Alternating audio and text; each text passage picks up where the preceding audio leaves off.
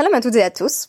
Merci d'être de retour sur DAF Yomi pour le DAF 700 de notre podcast consacré à la septième page du traité Nedarim.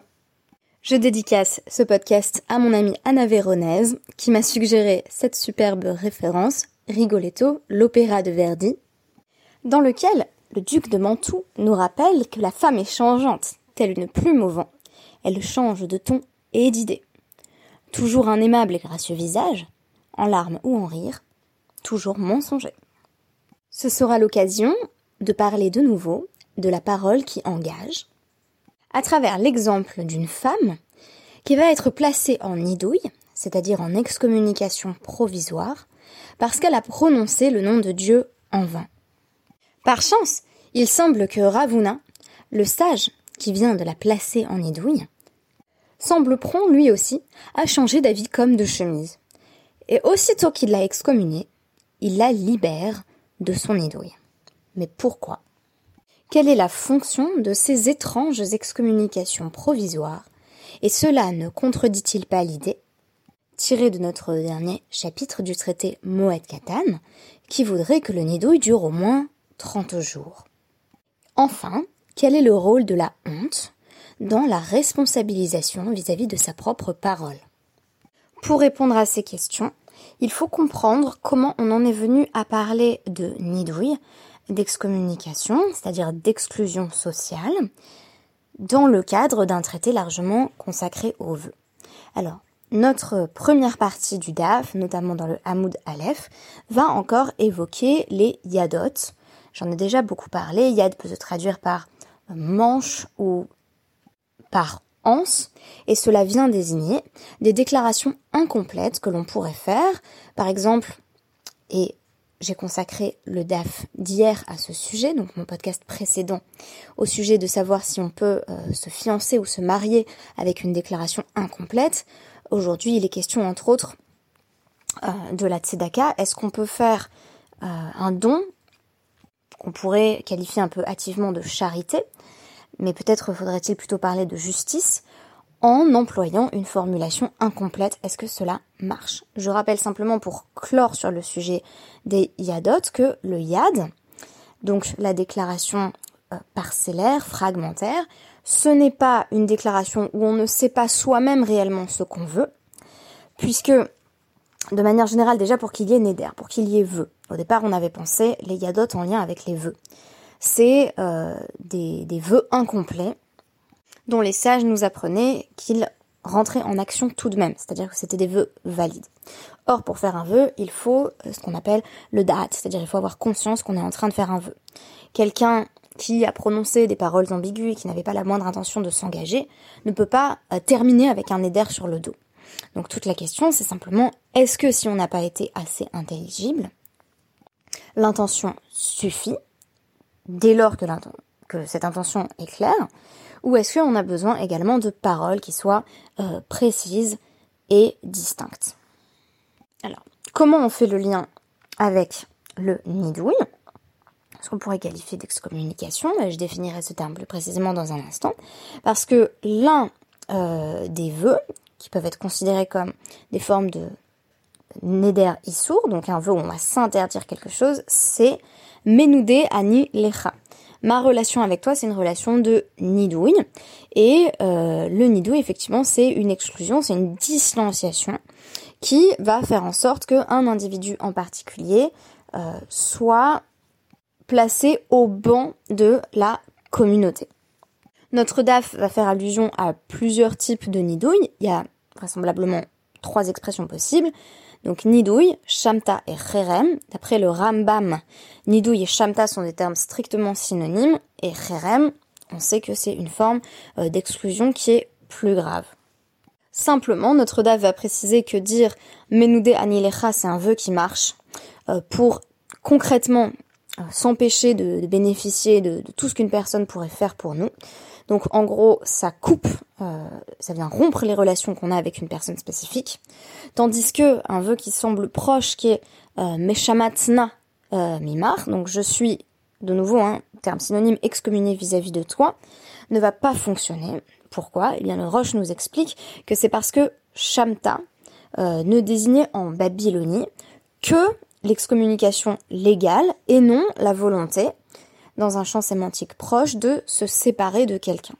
Donc Ménoudé, ça a un double sens. C'est à la fois euh, être légalement euh, en nidouille et en même temps c'est aussi être séparé de quelqu'un quand on a fait un vœu justement euh, pour rompre toute relation avec cette personne. Et ça va être l'occasion pour le DAF d'évoquer les règles du nidouille ça tombe bien parce qu'on est déjà passé par la macérate Moed Katan qui nous a donné un petit peu les grandes lignes euh, en matière de nidouille. Nidouille, c'est essentiellement un état euh, dans lequel on est effectivement séparé de la communauté, donc le mécanisme est le même que celui du vœu. Cela peut être imposé essentiellement par le Beddin, mais aussi par euh, un sage individuel, dans des cas différents. Mais dans la plupart des cas, cela vient tout simplement euh, sanctionner une transgression qui a été commise par un individu, y compris si euh, la personne en question a manqué de respect vis-à-vis du Beddin ou vis-à-vis d'un sage en particulier. Il y a 24 causes qui peuvent faire qu'on se retrouve en nidouille. Je n'aurai pas le temps de les exposer toutes. Simplement, euh, on peut consulter donc la, liste du Rambam, Ilchot Talmud Torah 6.14, qui va être reprise dans le Shulchan Aruch Yoredea 334-43. Celle qui nous intéresse le plus aujourd'hui, c'est la numéro 13, à savoir quelqu'un qui a prononcé le Shem Hashem, le nom d'Hachem, euh, pour faire un vœu euh, vain, ou qui a mobilisé euh, ce nom divin de façon superflue. On a appris jusqu'ici que la période minimale du nidouille, c'est 30 jours en Eretz Israël, et 7 jours reste en dehors des rêves d'Israël. Quand on ne s'est pas repenti, quand on n'a pas fait échouva à l'issue des 30 jours, on bénéficie euh, d'une seconde période d'exclusion, de 30 jours de nouveau, et c'est seulement si l'individu affirme euh, qu'il n'y a eu aucun changement, aucune teshuva entre-temps, que va s'appliquer le rérem. Alors vous me direz, là, euh, on va avoir affaire dans notre DAF à un certain nombre de cas où le nidouille dure à peu près 30 secondes. Donc forcément, euh, Tosfot est venu nous expliquer ça. Donc dans, dans le Dibur Amatril Ein sur le Hamoud Bet, en nous disant que un, nidouille, donc une excommunication pour Shem Shamaim c'est-à-dire pour avoir mobilisé le nom divin en vain, euh, ça vient exclusivement pour que la personne euh, fasse teshuva plus vite et que c'est pas considéré comme l'excommunication pour les autres avérotes, pour les autres transgressions. Donc celui-ci spécifiquement peut être levé instantanément, tandis que pour les autres, on a quand même besoin de 30 jours. C'est comme si euh, quand on a enfreint cet interdit d'utiliser euh, le nom divin à mauvais escient, on pouvait entrer en idouille, se rendre compte immédiatement que ce que l'on a fait était grave et par conséquent expier séance de Nantes. Quelques mots encore sur ce qui se passe quand on est en nidouille. Eh bien, quelqu'un qui est ménoudé, donc exclu, au banc, on ne peut pas euh, l'approcher, euh, on ne peut pas rentrer dans, les quatre amotes qui l'entourent. Donc physiquement, c'est une personne isolée, à moins qu'on fasse partie de sa famille. Le ménoudé mange et boit seul, ne compte plus au minyan, ne peut plus laver ses vêtements, se raser, se couper les cheveux, ou porter de bonnes chaussures.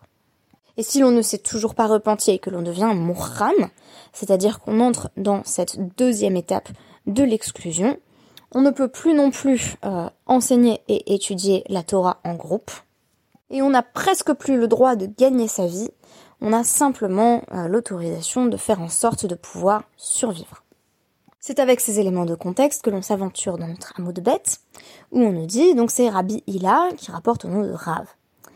Euh, nidahu befanav, en matirin lo ela befanav. Quelqu'un qui a mis quelqu'un d'autre en nidouille ne peut le libérer, matirin, euh, de son statut euh, d'exclu que en sa présence.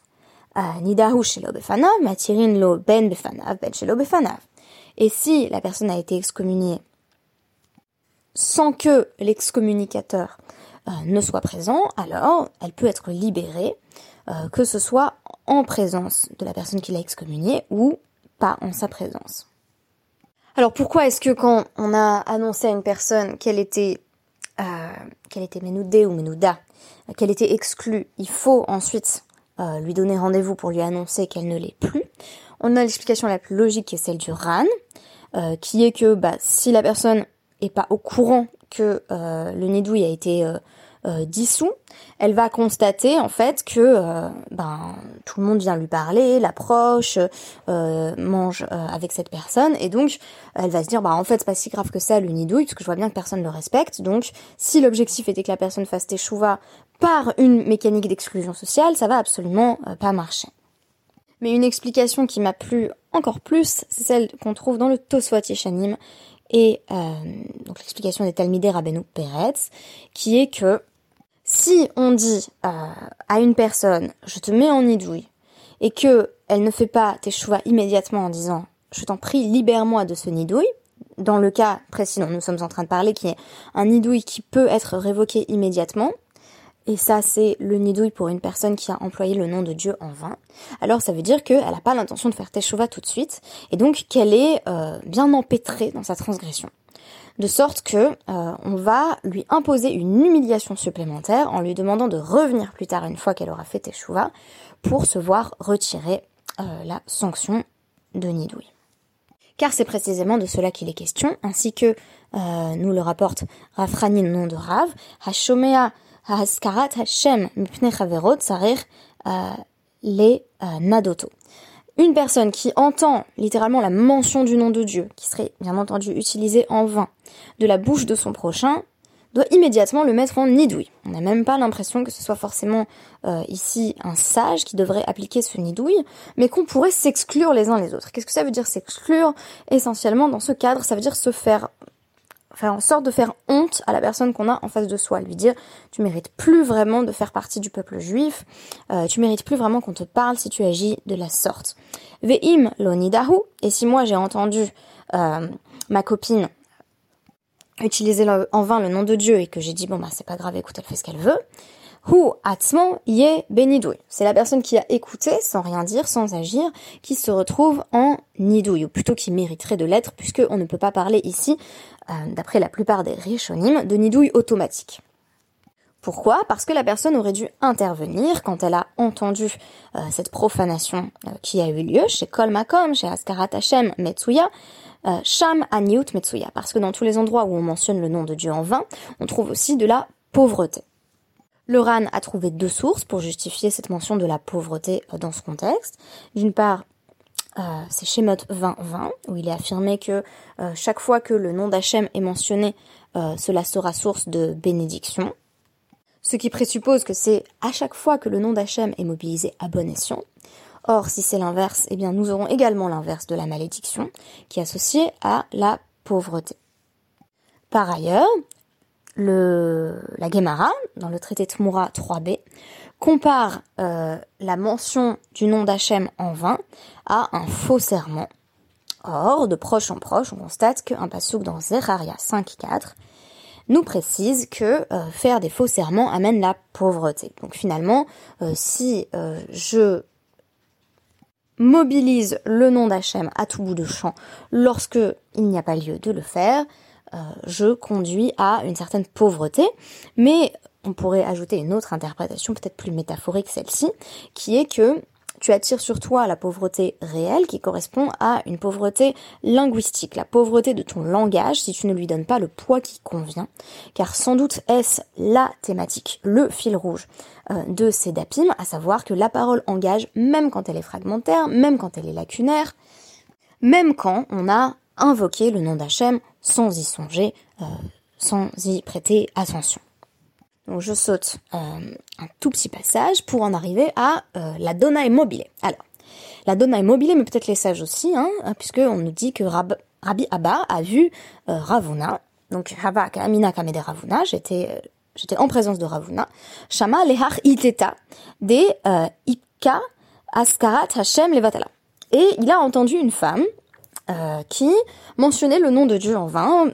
Euh, voilà, qu'il n'y avait pas lieu de mentionner le nom de Dieu à ce moment-là. Donc, Shamta ou Shrala les altar beapa. Il lui a dit, je t'excommunie. Et à l'instant même, il lui a dit, c'est bon, je te libère de l'excommunication. Et là, vous direz évidemment, mais à quoi ça sert? C'est à cette question que je vais répondre dans un deuxième temps. Commençons par rappeler les leçons que la Gemara apprend de ce cas. Shmamina klat, pour t'apprendre trois choses. Shmamina hashomer haskarat Hashem les nadoto, donc ça on l'a déjà dit.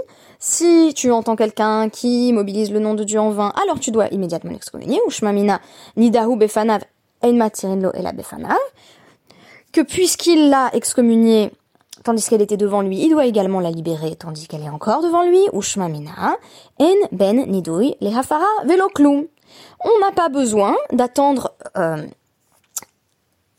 une durée euh, spécifique euh, entre l'énoncé du nidouille et sa afara, c'est-à-dire la, destruction du nidouille, l'annulation automatique du nidouille, c'est-à-dire du nidouille, pardon, c'est-à-dire que l'annulation peut se faire automatiquement. Autre précision, c'est Rav Guidel qui rapporte ceci de nouveau au nom de Rav. Il semble que Rav soit spécialisé dans, dans ces lois Racham. Un sage qui se rend compte qu'il a dépassé les bornes, dans l'une des, des 24 euh, raisons euh, que je ne saurais mentionner ici, mais je vous ai donné la référence dans le Rambam, vous pouvez aller les chercher. Un sage qui se rend compte donc qu'il a dépassé les bornes peut s'excommunier lui-même, ou me faire les Atzmo et se libérer lui-même. Pshita, est-ce évident qu'un sage peut se libérer lui-même? Non, parce que tu pourrais dire, euh, un prisonnier ne se libère pas lui-même de prison, quand bien même il s'est emprisonné lui-même, il n'a plus la clé, il aurait besoin d'une sanction extérieure pour se libérer du nidouille. C'est une expression, cette idée d'un captif qui ne se libère pas lui-même de prison, qui est employée notamment dans le traité Brachot, dans la Sugia des Isurin Shel Ahava, des souffrances d'amour, qui évoque le fait que euh, quand l'un des sages est malade, souffre d'une affliction qui pourrait témoigner de l'affection divine, c'est un autre sage euh, qui doit le tirer de sa souffrance. Quand bien même le rabbin serait thaumaturge, doté de pouvoir de guérison, en chavush matir atzmo bibet ha'asurin. Visiblement, euh, ce n'est pas le cas du point de vue de la honte. Kamashmalan dit l'Agmara, ça vient nous enseigner que, en effet, le sage peut se libérer lui-même.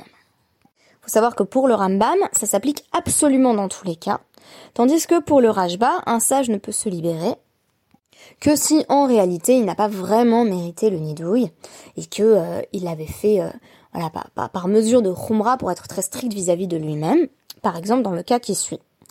Donc eridamem, dans quel cas est-ce qu'un sage va être susceptible de s'excommunier lui-même? Eh bien, qui ha dema Marzutra Chassida, c'est à peu près ce qui est arrivé à Marzutra Chassida, qui avait un élève euh, qui s'est rendu coupable d'excommunication, donc il a fait quelque chose qui faisait qu'il méritait, cette fois-ci le terme qui est employé c'est shamta, qui pour le Rambam, je rappelle, signifie exactement la même chose que Nidouille.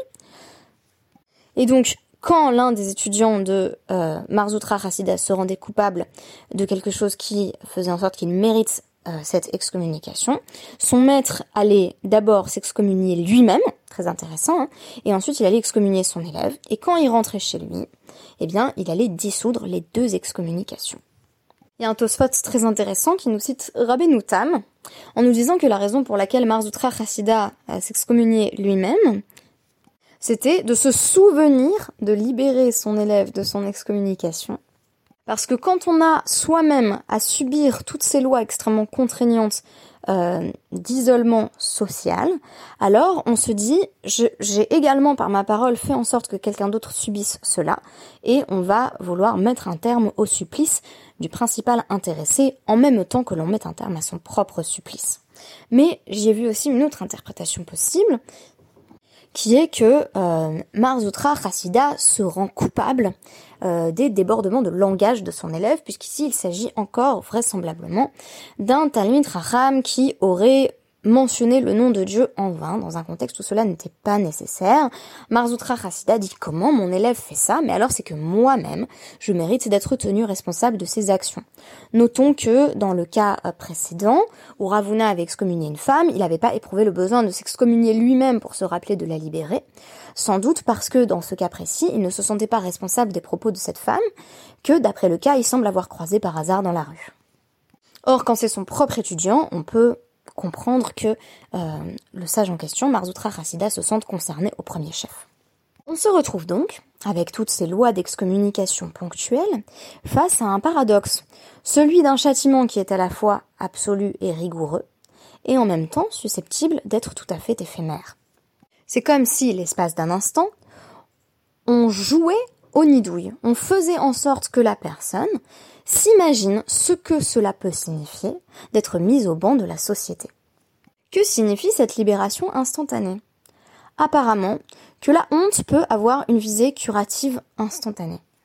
Il suffirait dans ce cadre d'imaginer ce que peut signifier être mis au banc de la société ne serait-ce que pour un instant, pour revenir sur ses propos et comprendre à quel point la parole nous engage. Ce jeu de mise en scène de la honte, on peut même le jouer vis-à-vis de soi.